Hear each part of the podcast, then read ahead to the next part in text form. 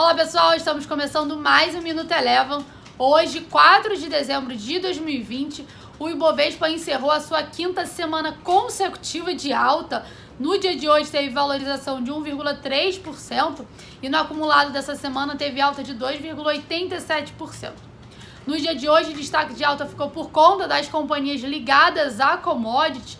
Petrobras e PetroRio subiram aí por conta do petróleo Brent, que encerrou a sessão com alta aproximada de 1%, ainda repercutindo a decisão de ontem da OPEP+, de aumentar a sua produção de petróleo para o início do ano que vem, mas ainda assim esse aumento seria abaixo do que o mercado estava esperando.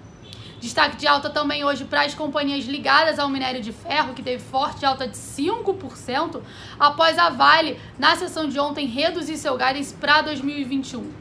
CSN foi a maior alta da bolsa hoje, subindo 12,45%, e na sequência PetroRio teve alta de 8,10%. Os índices, os índices de mercados emergentes também se beneficiaram com a valorização das commodities e o índice de mercados emergentes encerrou o dia de hoje com alta de 1,15%. Já o dólar esse segue enfraquecendo, enfraquecendo frente aos seus principais pares emergentes, Frente ao real teve mais um dia de correção e encerrou o dia de hoje cotado a R$ 5,12, com queda de 0,3%. Já nos Estados Unidos, as bolsas americanas também tiveram um dia positivo, com a possibilidade aí de um novo pacote de estímulos econômicos a caminho e também é com as notícias positivas acerca das vacinas que vêm sendo desenvolvidas.